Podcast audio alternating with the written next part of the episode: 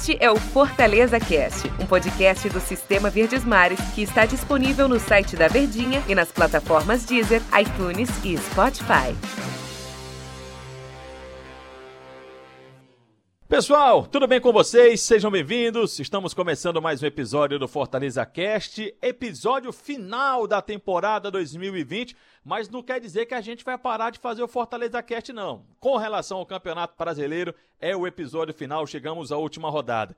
Convenhamos que nesta temporada, neste Campeonato Brasileiro, a gente teve episódios bem difíceis, né, da gente conversar, assuntos bem pesados e tensos, principalmente no segundo turno do campeonato, quando Fortaleza foi muito mal.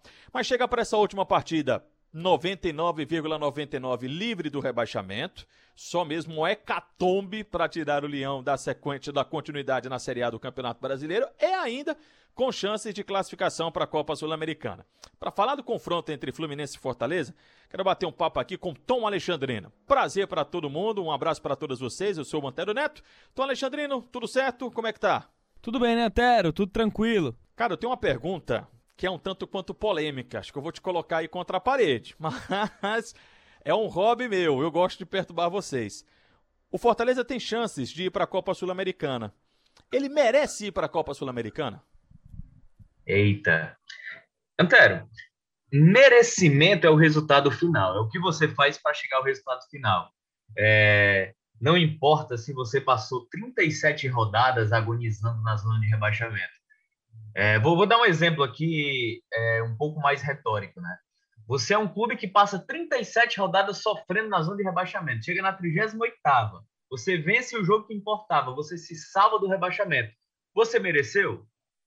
Sim, porque o resultado final você conquistou. O importante é que lá na última rodada você chega ao seu objetivo alcançando exatamente aquilo que se esperava. Mas aí a gente pode abrir um leque ainda mais sobre merecimento, né? O que foi feito durante a temporada toda. Será que numa próxima temporada, fazendo o mesmo que foi feito, vai conseguir a, a, a, é, a mesma fuga do rebaixamento? Aí não. Merecimento, eu acho que você vai honrar na, na, na temporada seguinte. O que você aprendeu com os seus erros? Outro exemplo básico, aqui está o Ceará. O Ceará em 2019, será que ele mereceu é, permanecer na Série A? Eu acho que pelo resultado final, sim. E hoje a gente vê que ele mereceu, porque ele honrou aquele merecimento anterior. E aí a gente volta para o Fortaleza. Sul-Americana. Eu confesso que eu não gosto muito de fazer esse tipo de projeção, porque eu vejo que acaba sendo muito mais vaidade do que objetivo. Mas como o Fortaleza tem chance, tem condições, chega na última rodada, eu acho que livre, né? Eu acho que é só questão matemática mesmo. Eu acho muito difícil, cara. O Vasco fazer seis, Fortaleza tomar seis, ou seja lá o que for, pelo amor de Deus. Mas assim, se tem condições, o fato também de, ter, de ser o pior mandante da competição, de depender de outros resultados, eu acho que o merecimento acaba sendo o resultado final e o que vem a seguir. O que é que o Fortaleza vai fazer com esse merecimento? Ele vai fazer jus ao que ele conquistou? Aí resta, vai, vai muito de temporada a temporada. Só para fazer uma correção, então, você falou pior mandante, é pior visitante, né? Eu falei pior mandante, foi? Foi. Vixe, Não, é isso pior, aí mesmo. Pior visitante o time do Fortaleza. O Tom deu alguns exemplos, eu queria dar outro, que é deste campeonato, que é o Flamengo, né? O Flamengo assumiu a liderança do Campeonato Também. Brasileiro na penúltima rodada. E se confirmar mais uma vez, ele vai ser líder por duas rodadas, na 37 na 38 e pode se tornar campeão. Só para complementar o que o Tom estava falando sobre merecimento. Aí vamos lá, Tom. Eu sei que a gente está só falando do si, mas a gente está tentando fazer uma, uma projeção. Se ele for para a Copa Sul-Americana, se o Fortaleza conseguir a classificação para a Copa Sul-Americana, ele vai precisar de um trabalho de alta avaliação muito forte, porque muitas vezes a vitória ela encobre muito dos erros e uma classificação por uma competição internacional ela não vai apagar, ela não vai eximir os erros que o Fortaleza teve na temporada, não. Isso é que não pode acontecer, Tom. Se o Fortaleza conseguir a classificação, a classificação ela não vai apagar o que aconteceu na temporada do Leão, não, né? Justamente. Entra a questão do que você aprende ou do que você faz com esses erros na, na temporada seguinte, né? Mas sendo bem sincero, Antero, torcedor, o melhor para o Fortaleza seria não se classificar para a Sul-Americana. Por quê? Porque a gente está vivendo um ano atípico. E aí, quando eu falo ano atípico, é em relação à temporada mesmo, né? A temporada ela, você não vai ter um pouco mais de um mês e 15 dias espaçados para você montar o elenco, para você juntar eventuais cacos que ficaram quebrados a temporada anterior para poder se reconstruir. É apenas uma semana. Ou melhor, menos que isso, né? Porque quarta-feira que vem o Fortaleza já está em campo de novo, pela Copa do Nordeste, já iniciando a temporada 2021. Então, ele não vai ter tempo para essa reformulação e ter mais um peso no calendário para uma equipe que precisa passar por uma reformulação, se desfazer de uma identidade feita e construída nos três últimos anos, reconstruir a sua própria identidade com um novo treinador que, até falando do ponto de vista do torcedor, não tem praticamente nada de aprovação. Então, é uma situação muito mais que eu vejo de vaidade, né? Eu vejo que, para o bem do Fortaleza, para esse trabalho de reconstrução que o clube está passando, é, permanência de jogadores, contratações, quem vai vir, quem não vai ficar, quem vai embora, quem quer ficar de fato, eu acho que o melhor seria o Fortaleza não se classificar para a Sul-Americana para ele ter um pouco mais de espaço para trabalhar e ter uma temporada menos apertada também para esse processo de construção ou o reconstrução. É, o importante é competir, né, Tom? Mas o objetivo é ganhar. E o Fortaleza, já que não tem mais a possibilidade de ganhar alguma coisa com essa última rodada, a não ser essa classificação, sim, tem esse objetivo, mas não depende só dele, não é só ganhar do Fluminense, depende de outros resultados. Fortaleza tem um outro objetivo, que é terminar o campeonato de uma forma honrosa.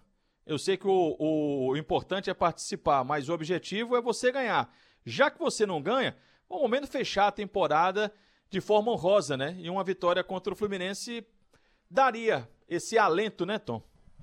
Ou sendo um pouco daquele Fortaleza competitivo que a gente ficou acostumado na Série A do Campeonato Brasileiro, e aí eu acho que ainda, eu, eu, eu tô doido para fazer algum comentário que a gente não faça referências ao Rogério, né? Eu acho que está bem pertinho da gente se desfazer em 100% é.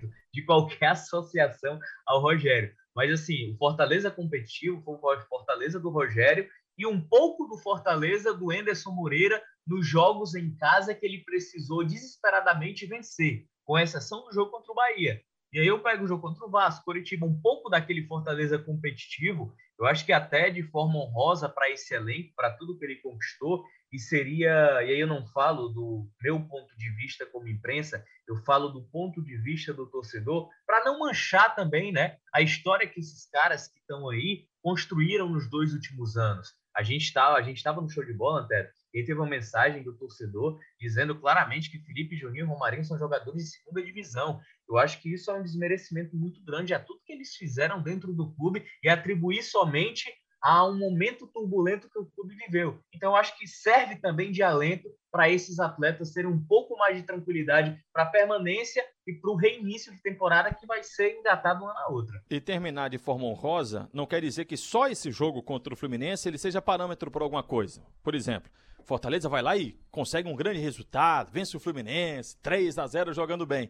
Isso não quer dizer que está tudo certo, que mantém todo mundo que é assim mesmo time. E mesmo que ele perca, jogando mal, como ele jogou nas duas últimas partidas, não é só uma confirmação de que sim, ninguém presta, tem que mandar todo mundo embora. A avaliação do Fortaleza ela já foi feita. A análise do Fortaleza, na, pelo menos eu, eu acho que foi, né, Tom Alexandrino, independente do que aconteça nesse capítulo final aí de Brasileirão. Eu também vejo dessa forma. Acho que a avaliação ela já está muito mais pronta, né? Só que, infelizmente, e aí, de novo, a gente volta para o ponto de vista do torcedor. Quando a gente faz algumas análises, elas acabam se baseando muito mais nos resultados dos jogos seguintes.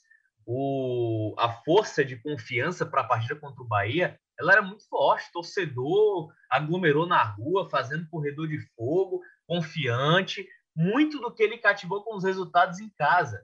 E aí, uma derrota é, vexatória e vergonhosa que foi é, para o Bahia desmorona todo esse nível de confiança que o torcedor reconquistou. Então, ele acaba se associando muito aos resultados. Não tem mais o que analisar do Fortaleza de temporada. Não tem. Dependente do que acontecer na partida contra o Fluminense. Eu acho que vencer, empatar, perder, é, são resultados normais, mas acho que pega um pouquinho mais da honra dos jogadores. Né? Eu acho que muito mais do ponto de vista do torcedor. O torcedor tem uma avaliação, um discernimento melhor sobre a importância de jogadores que ele está, como diria a Lumena, né? deslegitimando nesse momento. Valeu, Tom. Com a Lumena a gente encerra o episódio de hoje, mas quando Ela terminar o jogo, viu? Fortaleza e Fluminense, a gente vai estar tá analisando como é que foi o resultado do Leão, como é que foi essa, essa participação no Campeonato Brasileiro e tomara, né, que falando de uma classificação para a Copa Sul-Americana. Tom, muito bom. Até a próxima, Alexandrino. Valeu, Antero. Grande abraço. Valeu, tchau, tchau. Este é o Fortaleza Cast, um podcast do Sistema Verdes Mares que está disponível no site da Verdinha e nas plataformas Deezer, iTunes e Spotify.